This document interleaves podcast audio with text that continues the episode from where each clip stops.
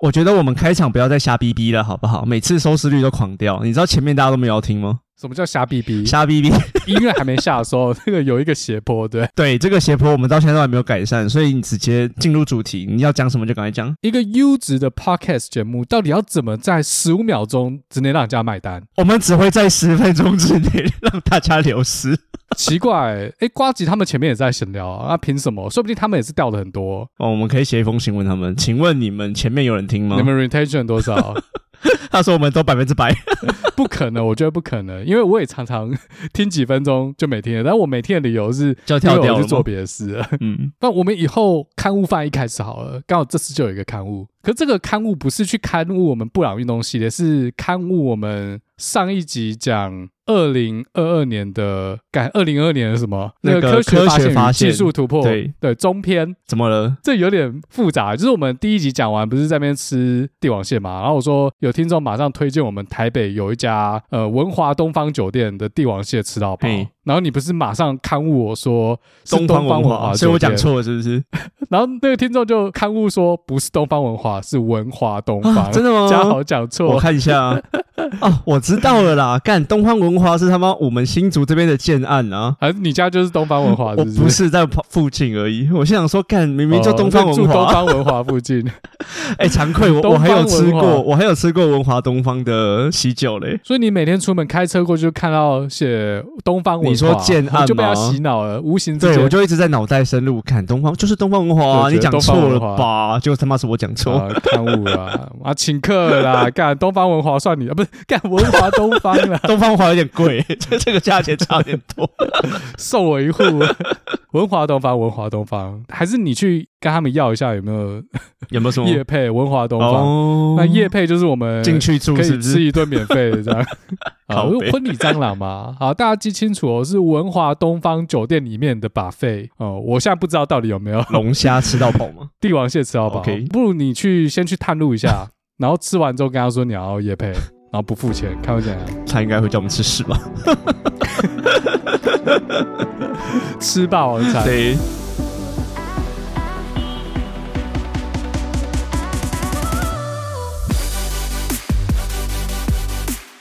欢迎加入不老运动，我是嘴哥大特意，我是史塔克实验室的嘉豪。好，那今天不老运动，我们好久没录不老运动了，算之前那几集，二零二二年的科学发现和技术突破被我们聊得像不老运动。其实没有啊，我自己听到睡着。你知道讲到听众睡着是提升节目 retention rate 的一个秘诀吗？哦，真的哦。你知道我有一部分的听众，他们就是听我的节目来帮助睡眠，他们几乎都是百分之百听完，他们睡着之后节目就会一路播到结束。百分之百完听率，这我节目的一个卖点。因为现在这个世道嘞，大家工作压力都很大，很多人晚上就睡不着。你不觉得好像四周的朋友或者是听众二十几岁、三十几岁的人都很晚睡吗？哦，就都睡不着，不懂啊。像新西亚很晚睡，好的老板 Sake 也很晚睡，凭感觉动作的椅子也很晚睡。我觉得大家不一定吧，不一定吗？不一定啊。你觉得几点睡不叫很晚睡？我觉得几点睡不叫很晚睡。对，我觉得十二点前睡都是正常的。那一点睡算很晚睡吗？一点睡就差不多很晚了吧？毕竟如果要上班的人，其实隔天六七点要就要起来梳妆去公司，其实一点到六七点，我觉得这睡眠时间是不太够的。对，所以我刚。刚刚讲的那几位 podcaster，他们都超过一点呢、欸。你这样讲也是对，而且哦，这巧克力也很晚睡，然后 AS 对话日子 A 也都很晚睡，有时候台湾时间一两点，他们还会回讯息。A 都说他很早睡，可是我觉得没有，哦、是吗？我每我每次都说你为什么那么晚睡，因为每次讲话他好像都会回。对，还是那个是机器人？妈 的，我们都会骗。其实 A 是机器人，没有这个人。好哦，然后我就觉得你们为什么台湾人都那么晚睡啊？好奇怪哦。哎、欸，可是美国是不是都很早睡，很早起来？我觉得老外都蛮早睡的，就我同事们，还有我认识的一些美国人。我这边有一个想法，因为他妈台湾人都很晚下班，然后下班就会想做一些休闲，所以就会把时间往后移，哦，拖到。对，可是美国人哎，做事或者 work from home 就比较自由。没有啊，新西亚他有很晚下班吗？啊。我们很久没有跟新西亚录音了，所以要来找他录一波这样。美国的话，很多人是很早上班，比如说七点就去上班，然后下午三四点就下班。哎、欸，我然后差不多他妈的，我也六七点就上班啊，我还不是要拖到晚上六七点？你在讲什么？现在观众都在愤怒了，我跟你讲，说的也是啊、哦。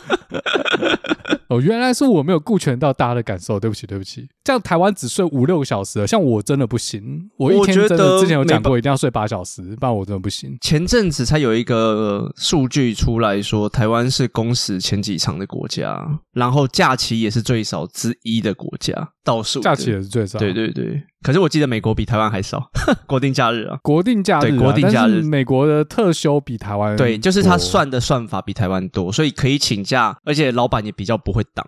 对，老板比较不会挡。通常要请假，好，我不能代表所有公司，但至少软体公司我听到的要请假，老板通常都不会挡。我的朋友们也是这样讲，但是由刚刚我讲的两个综合数据，就是假期跟工时，台湾就比较可怜了。因为我听到台湾，如果你请假然后去玩回来，就要被大家酸爆，说什么。哦，干过好爽哦！没有看部门了，看部门，什么又出去爽了？看部门了。像 A 之前不是去日本回来吗？对啊，然后一回来，厂商就在那边说很爽哦，过很爽哦之类的。可是这就酸酸一下啊，对啊，对啊。之前我们有几个来宾巩俐也是啊，他说一出国回来，然后就要一直被同事酸，说什么过很爽哦，呀，超奇怪的，为什么要这样呢？我不知道哎、欸，我觉得那就是应对的问题啊。以前好像也会啊，可是就笑笑或者是请个客就没事了。至少为什么要请客？没有啊，带伴手礼不会带吗？还是你们没有的哦？会啊，对啊。你说不带的话会会怎样？没有啊，就是很爽哦啊！来吃东西，闭嘴，塞。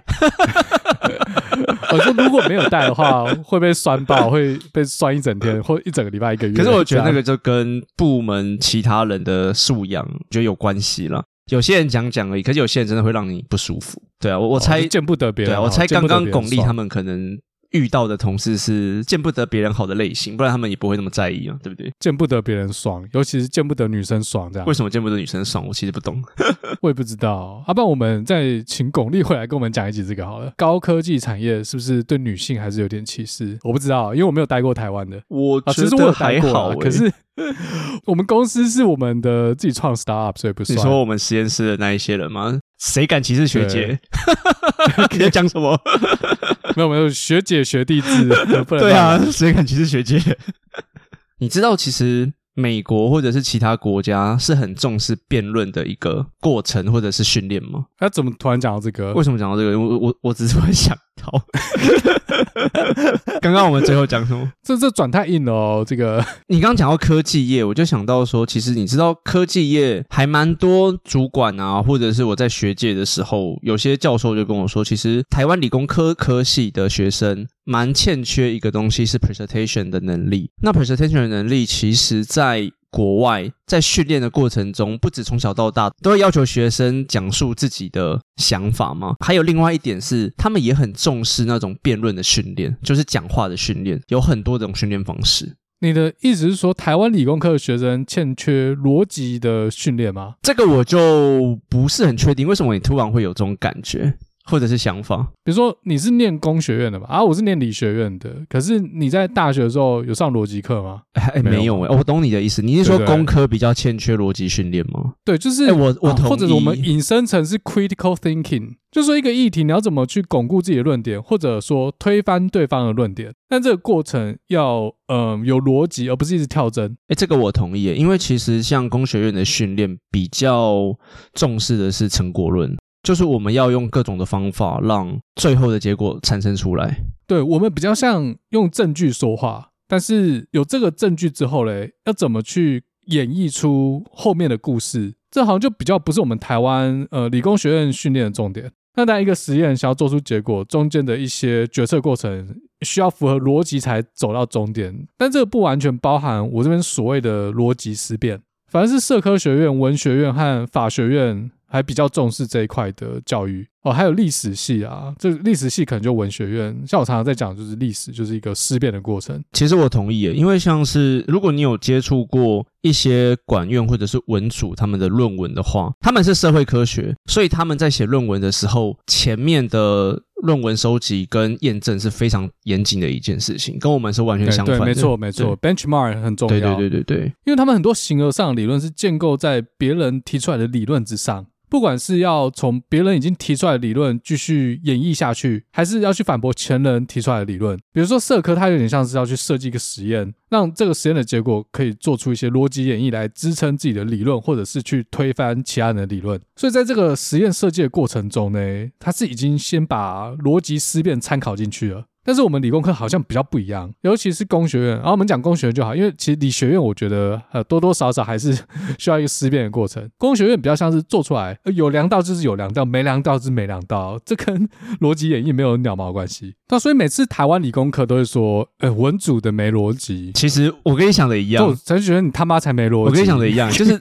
他们比我们理工科，也许很多人来说还要更有逻辑，因为他们就是接受这个训练的。或是这样啊，就是所有人都没有逻辑，其实。然后你们在争什么？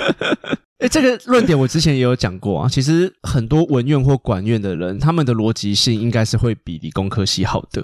说应该是不是？对，因为我刚刚也讲了 theory，理学院的训练我比较没有接触过这么多。但因为我自己是工学院出来的，所以我刚刚也讲了，我们的训练比较像是成果论。哎，我觉得可能可以这样分类，就是说，如果你的实验需要去证明一件事为真，或者是两件事以上他们之间的因果关系。那可能中间需要逻辑演绎。那一个研究，如果它就要的是一个数字，或是跟其他的呃研究其他的方法去比那个数字，比如说呃一个东西效能，那这可能就不需要逻辑演绎。呃，不过如果有投期刊经验的话，可能还是需要一点逻辑的训练。哦，当然我是，可是那个已经是 master 后面的 degree 的训练对对对，大学可能比较少。对对对，像工学院的论文，那也包含资电学院啊，资工和电机。主要还是看结果啊！如果我的结果做出来就是比人家好，那中间论述好像不是这么的重要，也不能说不重要。但是假设我的扣就是乱出来就是比你好，那就是一翻两瞪眼的事。我不需要花太多的篇幅去证明这件事为真。没错。这边我补充一下，就是之前我也在我的节目上讲过，机器学习是由统计学发展出来的一个学科学派嘛，啊，也不能这样讲，应该说它是衍生出来的一个知识。然后在统计学方面，就像我们刚刚一直讲到的，它是蛮重视前面的逻辑推导、因果关系啊，还有相关性是非常严谨的。可是到了机器学习一开始初期的时候，我们真的是把所有东西兜进去，结果出来。爽就好，然后 accuracy 高，他也不管你中间怎么出来的。对，这是典型工学院的做法。那社科就不能这样，社科不一样。如果大家想知道社科的论文怎么写嘞，其实我很久以前好像有一集就有讲过了，第三集吗？我记得 第三集有那么早吗？应该是啦，反正前十集，这已经很久以前了。现在回去听都觉得自己口条怪怪的。But anyway，大家如果想知道高水准的社科论文怎么写的，可以去听我那集。Okay. 那集在讨论和平抗议还有非暴力抗争这件事到底有没有用。最近这个作者貌似又有新的文章出来了，那干脆找他上节目好了。好，那讲到这个、欸，就是每次看到 PTT 理工科就要说文院的没有逻辑。我最近看到一个很有趣的新闻。哈佛大学的辩论队在上个月打了一场辩论，那对手是首先不讲，那为什么会打这场辩论呢？因为哈佛大学上一次跟这支队伍交手的时候是二零一五年，然后哈佛大学辩论队被洗脸，究竟是被谁洗脸呢？他们被纽约州高阶被监狱里面的囚犯组成的辩论队洗脸。那这个由囚犯组成的辩论队伍嘞，他除了打败哈佛大学之外嘞，杜克大学、布朗大学和西点军校都曾经是他们手下败将。就是他们赢不是侥幸哦，是真的有实力。那为什么会有这样的比赛嘞？因为呃，在纽约州有一个学校叫做巴德学院，它应该是发大学文凭的一个教育机构。它跟纽约州的监狱合作，那犯人可以去修巴德学院的课，那最后可以拿到学位。巴德学院给囚犯们开的课比较偏人文领域。比如说微观经济学原理，或是南方全球女性主义，那这种课里面就有很多思辨的过程。这我们前面说的嘛。那理工科的学生不要在那边笑，人文领域的学生是没有逻辑，不是这样的。你他妈才没逻辑，会算二阶微分方程不代表有逻辑哈。那这个 program 是二零零一年开始，至今有超过三百位的囚犯拿到了文凭。那他们出狱之后嘞，只有两趴人最后会回到监狱。这比平均四十 percent 还要低非常多，就说有一百更生的人，其中有四十个出狱之后马上又回去，因为他们出狱之后还是没有一技之长，没有人脉，那就没有谋生能力，最后只能偷拐抢骗，啊，最后违反假设条件，那最后要回到监狱吃牢饭，那至少有东西吃嘛。但是拿到巴德学院文凭的囚犯呢，一百个里面只有两个。或者说三百个里面只有六个最后哦又不幸的回到监狱，这是一个很大的进步诶。那他们当初辩论的主题啊，还有他们的立场是什么？二零一五年那次呃，监狱队对哈佛队的辩论题目是 Public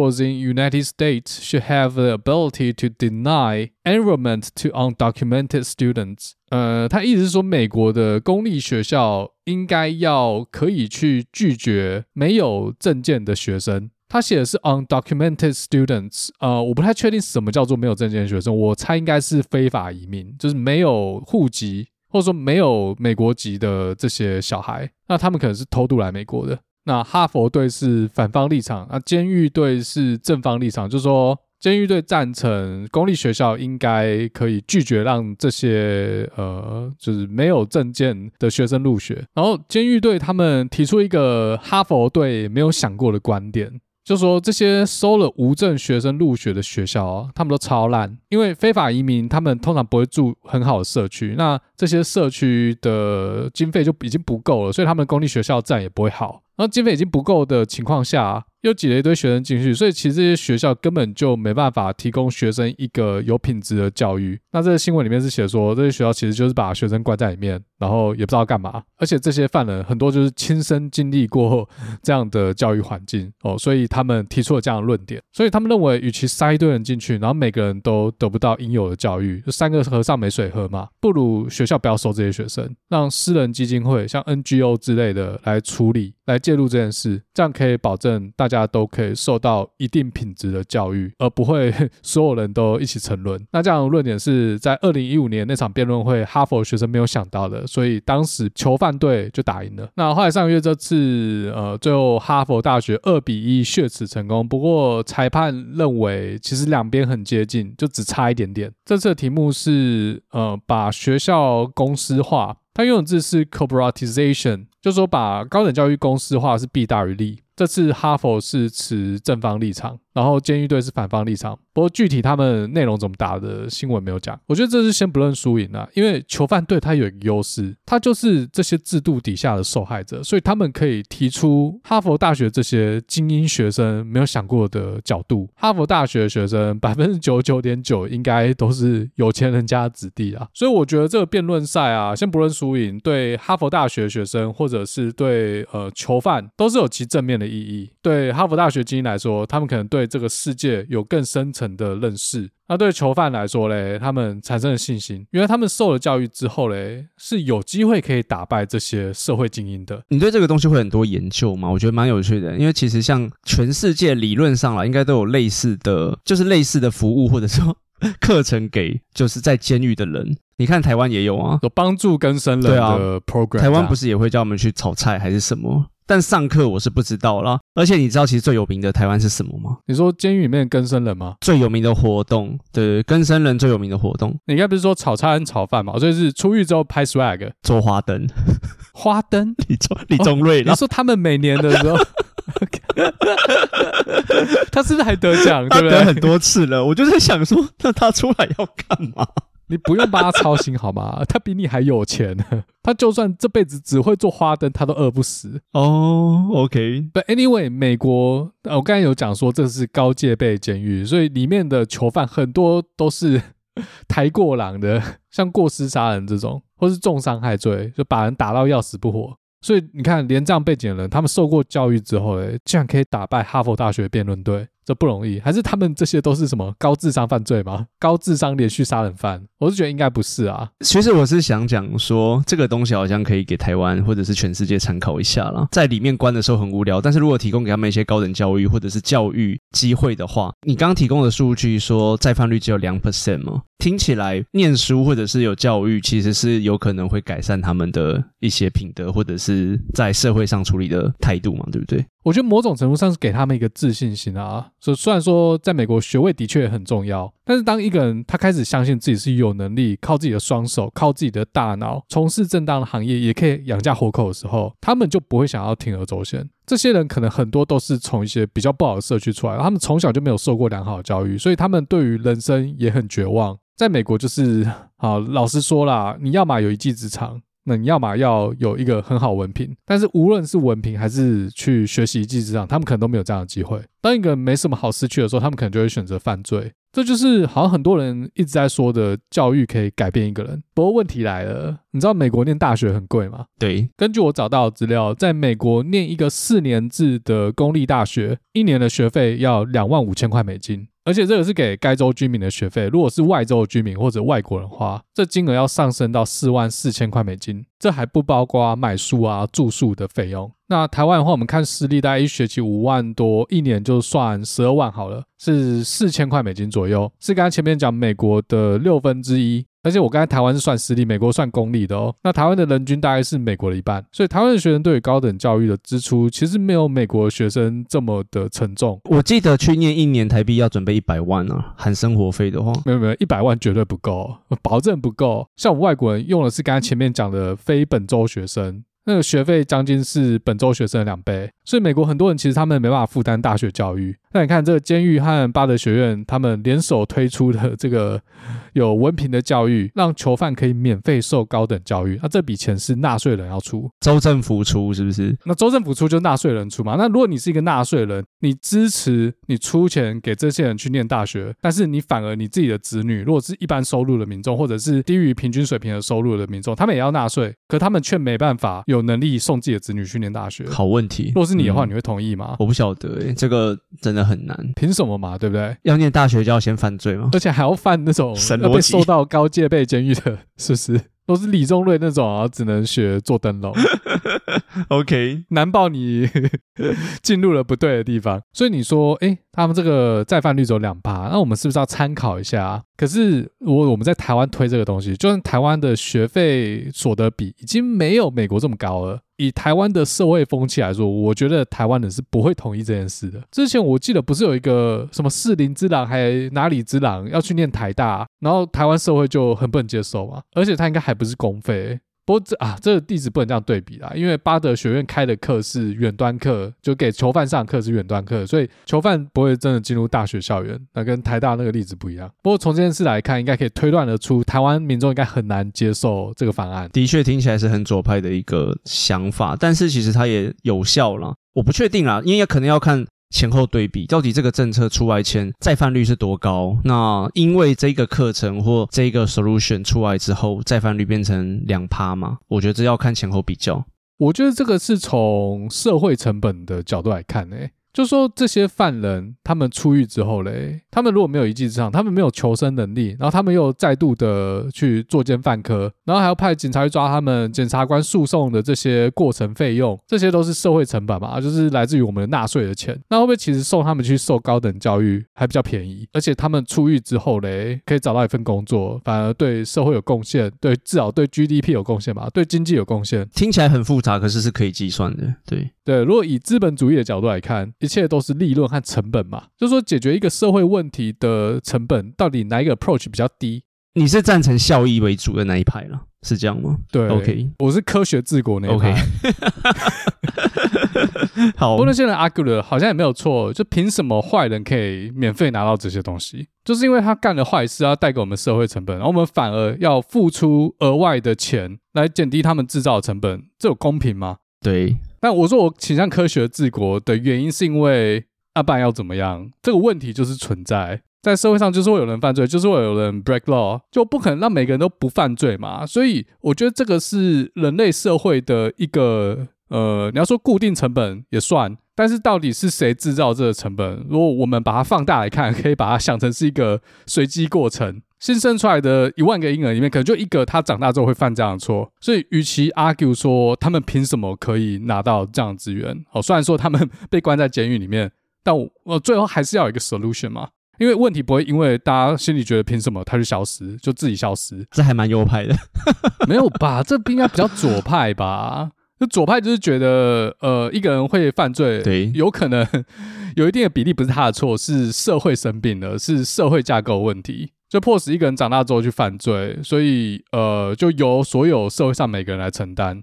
这个法案很左派啊，只说监狱和巴德学院的联合学程。对啊，所以他们要给他们这个机会啊，所以这个法案很左派。我是说你的思考方式跟 solution 比较右派啊，我们就是把它算清楚之后，再看到底这个补助要不要下去。那左派是都不算的，口号治国是，是啊，但是因为更偏左派的人就会想说，我们不管收益成本或怎么样，我们就是要下去啊，不然为什么奥巴马的健保是这个角度就，不然为什么奥巴马的健保他们是亏钱的，他还是要继续做？不就是为了给人民更好的医疗福利而下去做的吗？我们就是要撒钱，这个没有关系啊？难道要说主要是保护弱势？对啊，难道要说这些人没有生产力，我们就不理他吗？不可能啊！以他们的立场就是这样子啊。我觉得他们还是有算的啊，只是呃，在政治操作方面不会跟大家讲这么细。政治本身就是一个不理性的人类行为，哎，或者说人类要进步，是不是就需要一些不理性的决策？啊，其实我我觉得我有些议题方面我是比较偏左派，主要就两个教育还有医疗。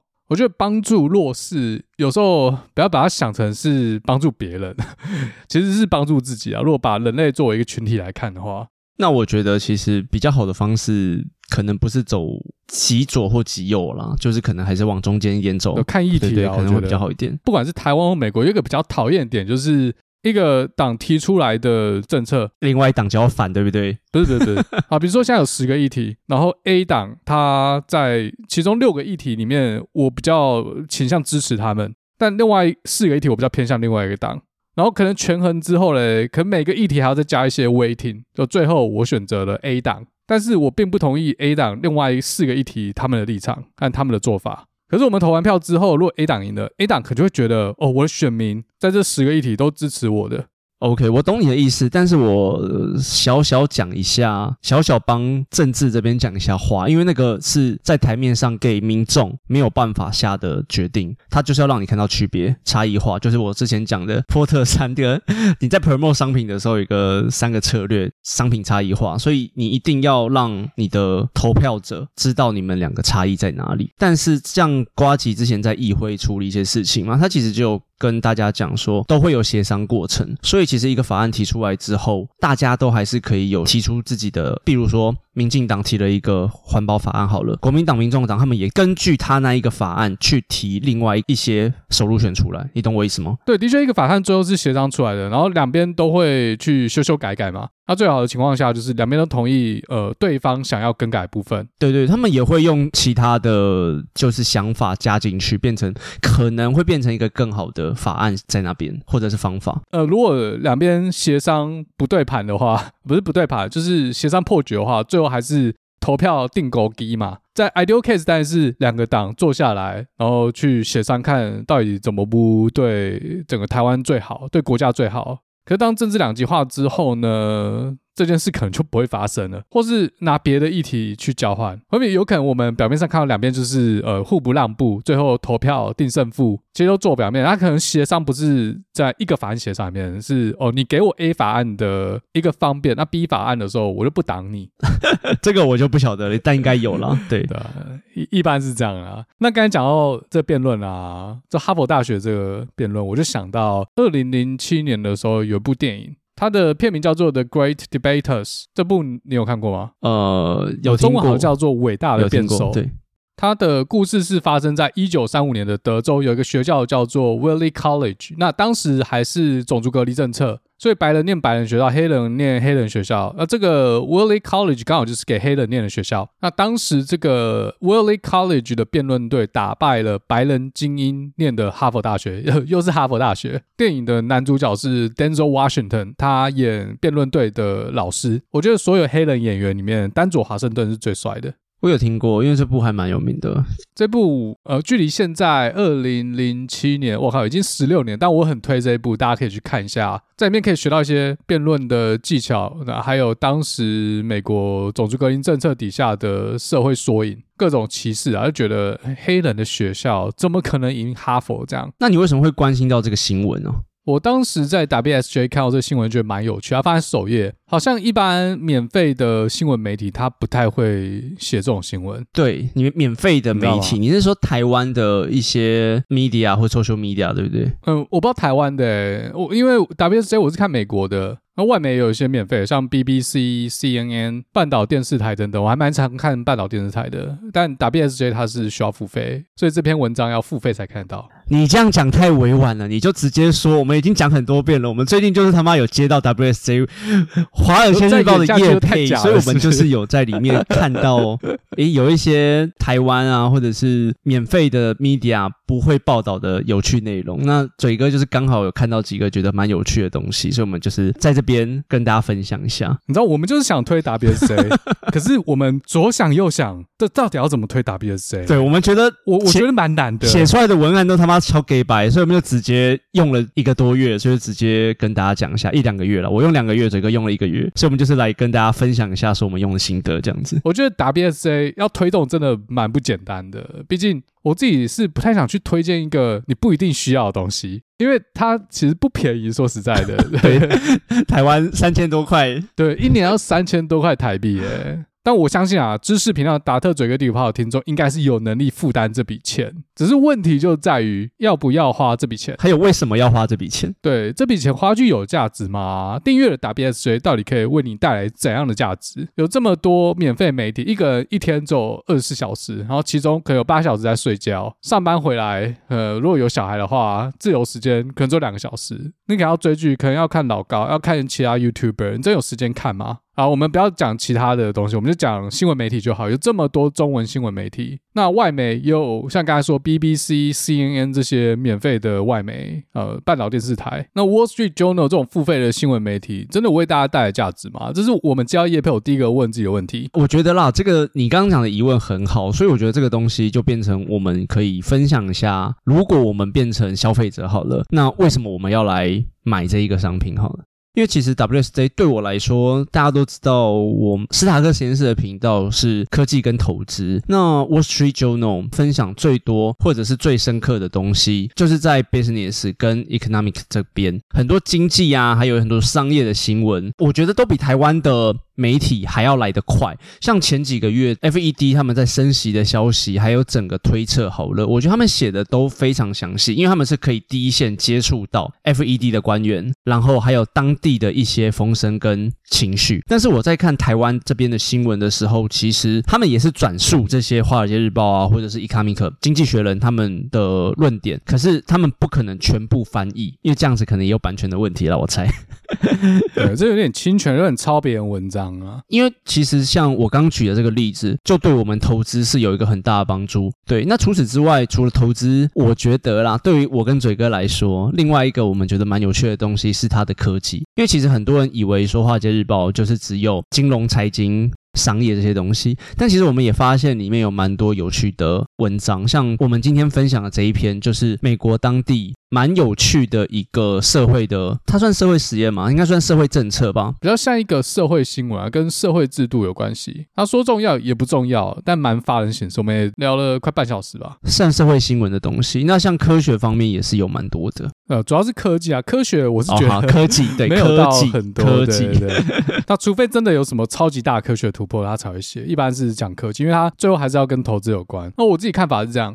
付费媒体之所以要收钱，他之所以觉得自己值这个价格，是因为他们的专栏作家哦，或者说撰稿人，应该就是专栏作家。他们不只是呈现现在发生什么事，他们会加入自己的看法。那为什么他们的看法这么重要嘞？因为他们在比如说科技领域。他们看的东西非常多，所以他们很快的可以去连接不同的东西之间的关系，然后去分析呃现在看到的这些新闻，现在看到这些现象，未来可能是怎样的趋势。这其实就跟嘉豪的频道有点像，只是嘉豪频道现在是免费的嘛。然后我自己的频道也是啊，我们知识频道是把所有的 material 咀嚼完之后，我们消化过之后，然后把我们的个人想法放进去，而且用一个比较有逻辑的方式去呈现。那那这个付费媒体，我们付了钱，主要就是去买别人的经验，或者是去买这些有经验的人的看法。如果只是要知道 Fed 要不要升息，其实呃，免费媒体他也都会写，他第一时间就打出来。但 Wall Street Journal 看到可能是为什么 Fed 要升息？那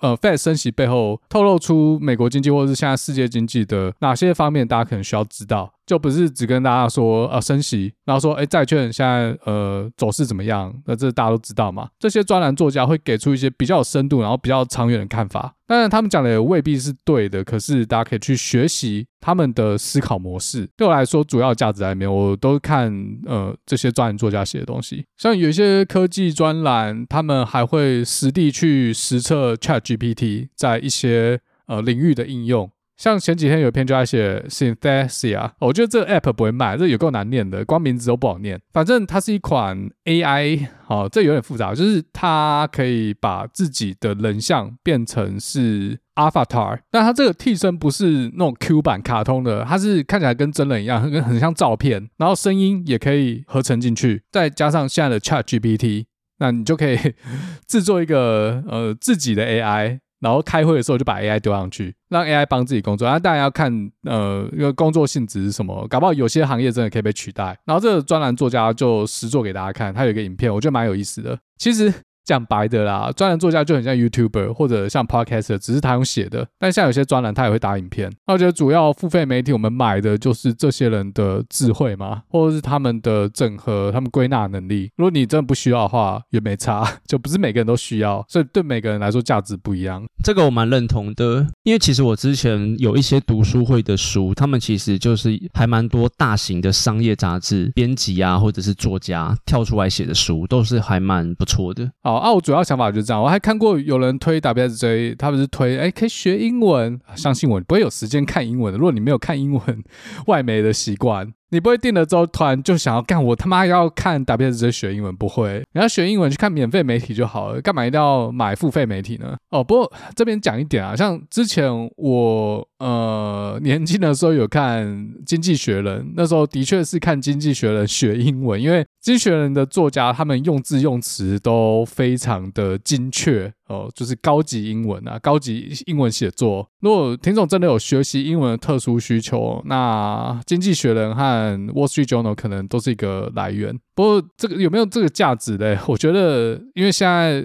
resource 太多了，要学英文不一定一定要看 WSJ。但讲到这个，我就要强调一点，WSJ 我们推的这个方案呢，它是有中文版的，就 WSJ 的中文版，而且还是繁体的。登录之后，首页中间有个地方可以去选择繁体版，那看到就会是繁体的内容。不过这边要讲一下，繁体的内容跟原版英文内容，它呃不是完全一致。就说它不是每一篇文章都有翻译，不过也算蛮多文章有翻译的。就算如此，诶，你也可以去英文版，然后用 Google 翻译，滑鼠点右键，然后把它翻译成繁体中文就解决了。现在翻译技术都很厉害，就算他翻得烂，但是身为一个母语是讲中文的人，他就算翻得烂，你应该也看得懂。所以如果你只是想要得到讯息，没有想要什么学英文这种不切实际的想法，那就用这招就好，一样可以得到很有价值的资讯。反正各位呃，炮位听众、抖抖们，想订阅订阅，不想订阅就不要订阅，佛系推啦，好不好？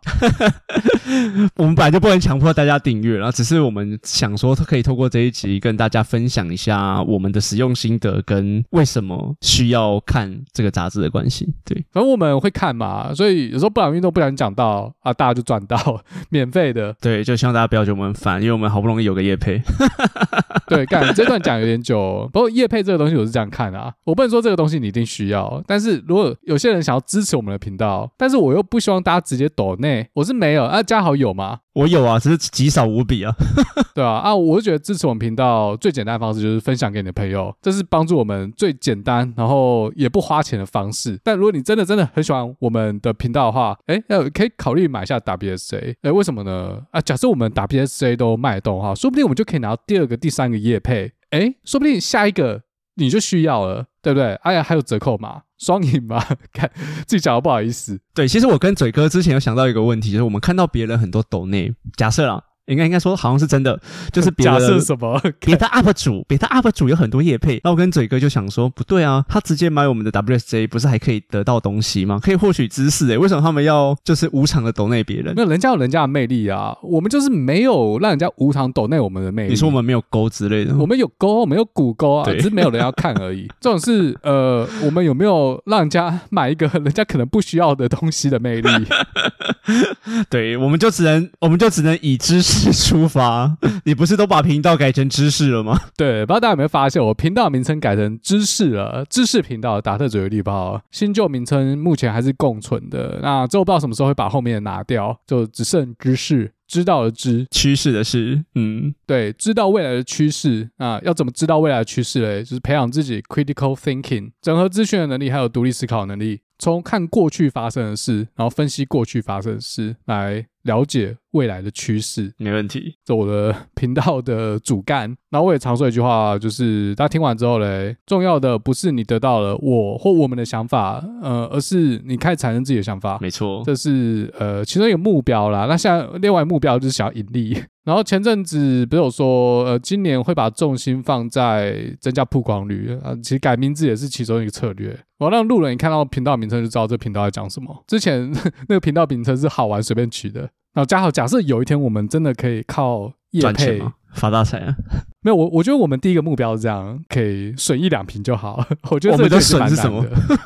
损就是时间成本啊！我可以去研究金融商品，我在那边做 podcast，在那边讲故事，或是我可以去做另外一个副业啊，去卖东西，或是我可以花更多时间呃去刷题，我去跳槽，然后这样我薪水也加的比较快。哦，OK，对，所以呃，之所以要把目标定为盈利，就是呃。假设我们可以雇佣一些人帮我们做一些 比较繁琐的工作，比如说剪片，比如说找资料，然后能达到损一两瓶的话，其实就已经帮助很大了。剪片真的是花我太多时间了，我又很 picky 这样。如果以后我们要推出影像版的，不管是 YouTube 还是短呃短视频，不是短短影音。哦，这些都是要花更多时间。OK，像如果梦做大一点，如果未来我们的营收，我们真的可以靠这个为生的话，啊，如果真的像你说的发大财，你想要买什么？我想要买什么？干，好硬啊！没关系，你是不是想？我想要买，我想要买什么？就房子、车子、食物吧，吃大餐。房子不是房子有啦，可以买更大栋的吗？啊，车可以买更好的吗？说特斯拉吗？对，特斯拉，特斯拉不错啊。但是我觉得他们台湾买的很贵。但是如果发大财的话，就无所谓了嘛，对不对？视网膜好像就开特斯拉哈，我没没看错的话。这个我不晓得，那我们在那边做梦哦，靠北。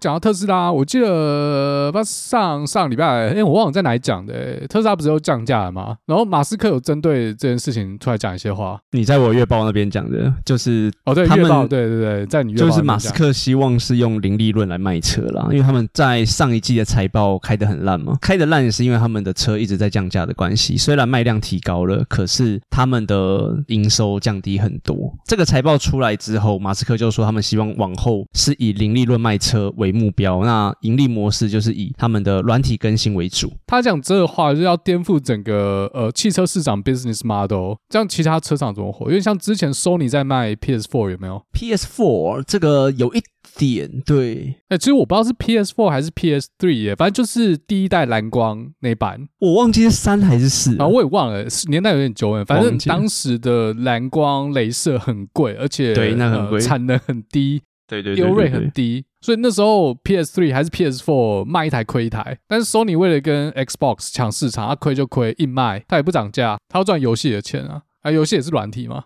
对啊，赚软体钱啊！所以 Elon Musk 也是从 PS 三学来的是不是？我觉得又更进阶一点、欸，从 Sony 那边又更进阶一点，比较像 Apple 他们最近的策略是类似的道理。可是苹果手机有赚钱啊！马斯克这个宣言，Apple 很早之前就有讲过了。对，他们希望是用 Apple Store 或者是 Apple Music 这些东西在赚钱，但他背道而驰啊！他妈手机越卖越贵。对，但是你看最近他们又开手机订阅制，所以我觉得他们可能也没有办法一次转过去了。说不定以后有特斯拉订阅制，其实算有了，他们就跟汽车租赁差不多。有什么不一样？不讲到这个，我要讲的是当时二零零七年 iPhone 出来的时候，那 iPhone 已经不是第一支 smartphone，前面还有宏达电、黑莓机，但是 Apple 是第一个把 App Store 做起来的 provider。尤其应该是到 iPhone Four 的时候，好像大家全民在疯写 App，就跟现在全民在疯 AI 一样。那未来汽车变手机化之后嘞，每台车也可以下载 App 嘛？车用 App 可能就是下一个软体应用的新兴市场。你说车用的软体变成下一个趋势，大家会想要在上面开发更多应用吗？对对对，我看到有分析师说，二零三零年，呃，车用 App 市场会达到一点五兆美元。就我去试乘这么多车来看好了，他们很多都是用现有的东西啊，比如说影音播放软体 Spotify、YouTube。然后 Google Map 等等等，就是 Android 系统就是 Android，Apple 系统就是 Apple，或者是现有的东西转换到他们车上而已。我现在没有看到什么比较突破性的，或者是在车子上才可以使用的软体。对，因为还没有开始啊。那现在就只是把手机上的软体投射到车用萤幕啊，这些汽车开发商还是自己的 OS，只是。它可以去支援 Apple CarPlay，还有 Android Auto，但是有越来越多的汽车生产商，他们不再自己开发 OS 了，因为开发软体对他们来说太困难。就像呃，之前不管是宏达电、三星、LG、小米。啊，他们手机也没有在自己开发 OS，就直接用 Android。所以未来 Apple iOS 车用版说不定以后就有，然后 Android 也都会直接变成车用的软体平台，直接整合进去，然后车子就变一台手机。然后这些 OS 他们可以直接控制车上的所有 feature，比如说要开灯，比如说要听音乐，比如说呃要导航，然后监控车上的所有仪表。那现在还没有做到这样，现在就只是可以 把手机里面的 App 投到车用萤幕。如果假设以后车子真的跟手机一样，然后我们可以直接帮车子开发一款开车专用的 App，你有没有想到一些功能啊？就是有什么东西可以开发的？其实我刚刚一直想不到、欸，诶，想到也不会跟大家讲，是不是？把 自己暗扛起来自己做。但是我觉得，我想到你说的市场规模很大，我觉得现在还没有开始，连开始做都还没开始做的应用，就是全自动驾驶的道路跟规划。对，自动驾驶铁定是未来一个 App，可是这应该不是那种两三轮团队就可以开发出来的东西，没办法像之前全民风险 App。我现在想不出来了，还是你有想到什么比较有趣可以开发的东西？有有有，我觉得这我们私下讲。因为因为你讲的其实都是已经存在的东西，对啊，像导航这是已经存在，那它到底要不要跟车子整合，根本就不需要嘛。因为你现在要我讲天马行空就对了，对，我们要跳脱这是一台车，它已经不是车了，要 think out of box，那就是阿斯拉。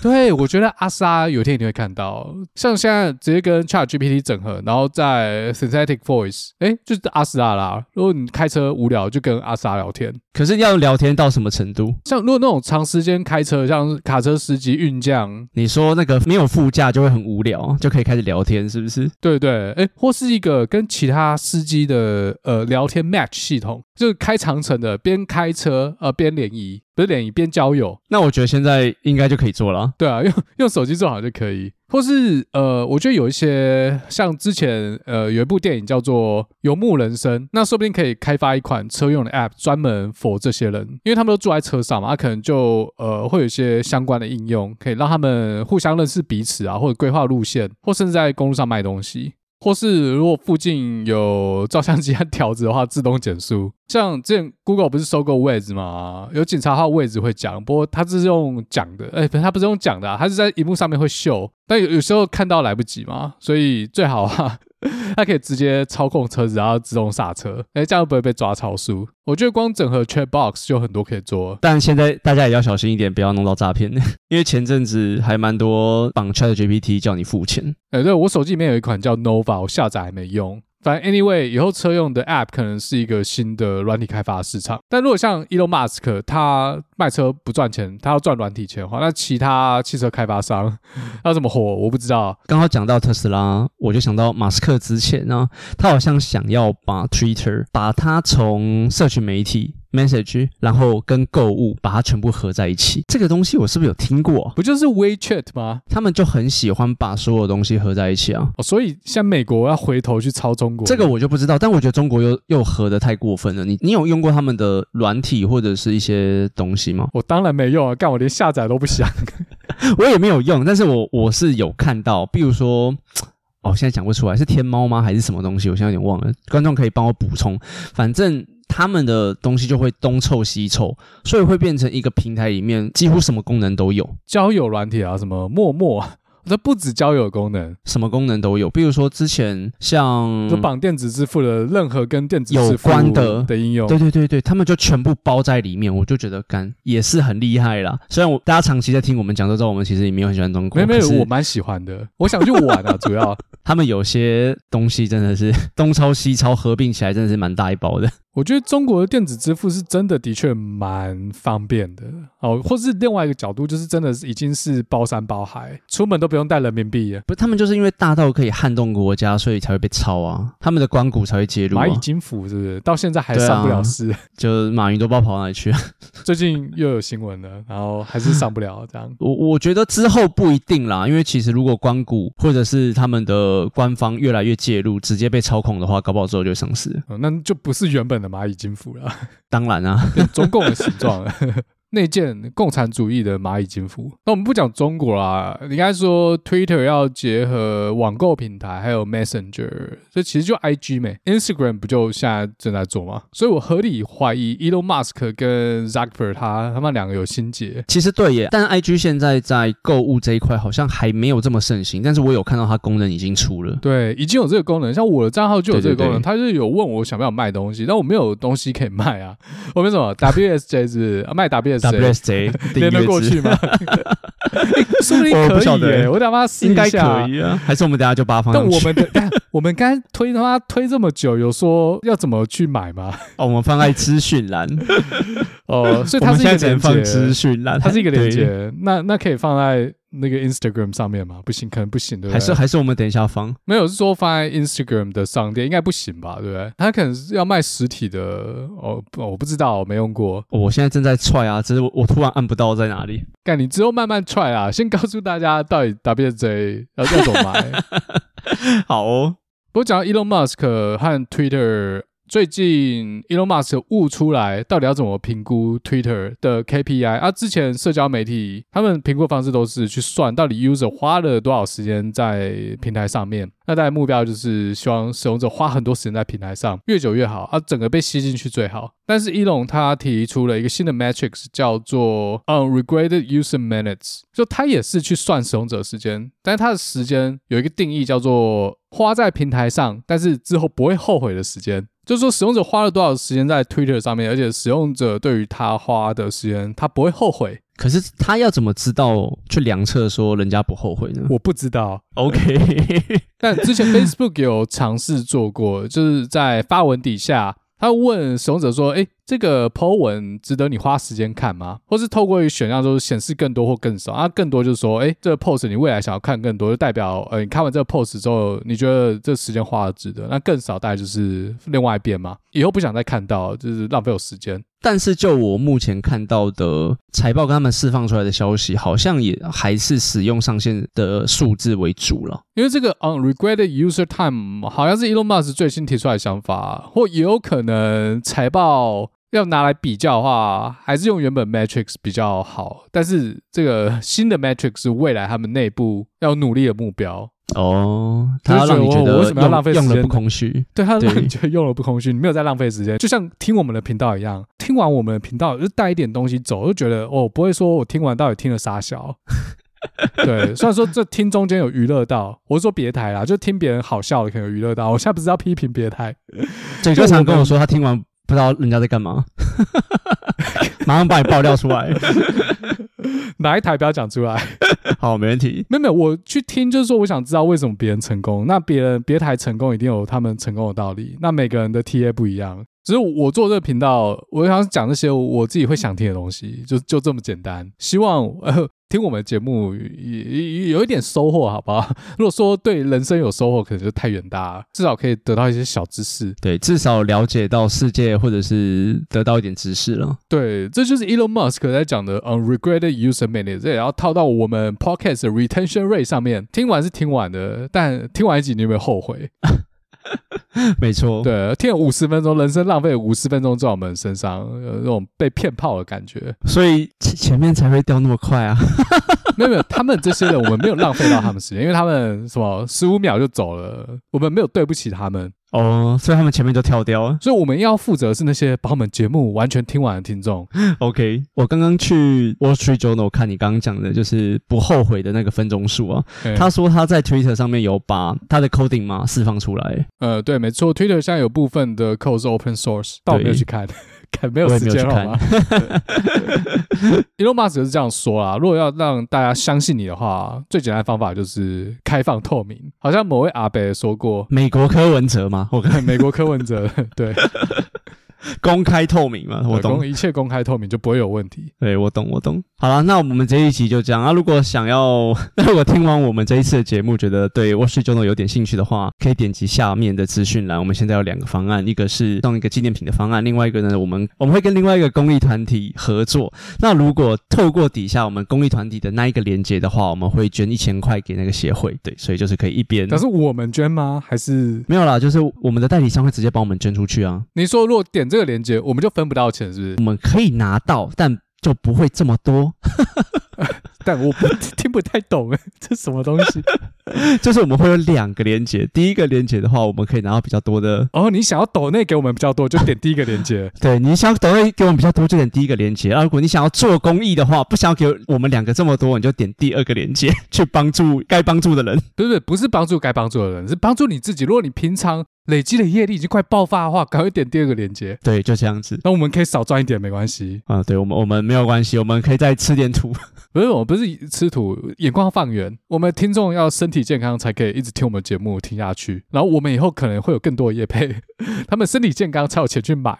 啊，就这样。那自己看自己业力累积到什么程度。如果真的有想要支持我们的话，或者是刚好有买付费外媒需求的话，再考虑。好，那我们这一集就这样了。等等，再补充一点。呃，支持我们最大的方式就是帮我们分享出去给你的朋友，这对我们帮助真的很大。还有在各大平台上面给五星和留言，对，到 Apple Podcast 的留言，就是不要只到达特嘴哥地图炮留言，也可以到我这边去留言，史塔克的实验室，好不好？我看他那边留言比较多，一星留言的，不要不要再来了，我会更正，我会我会刊物。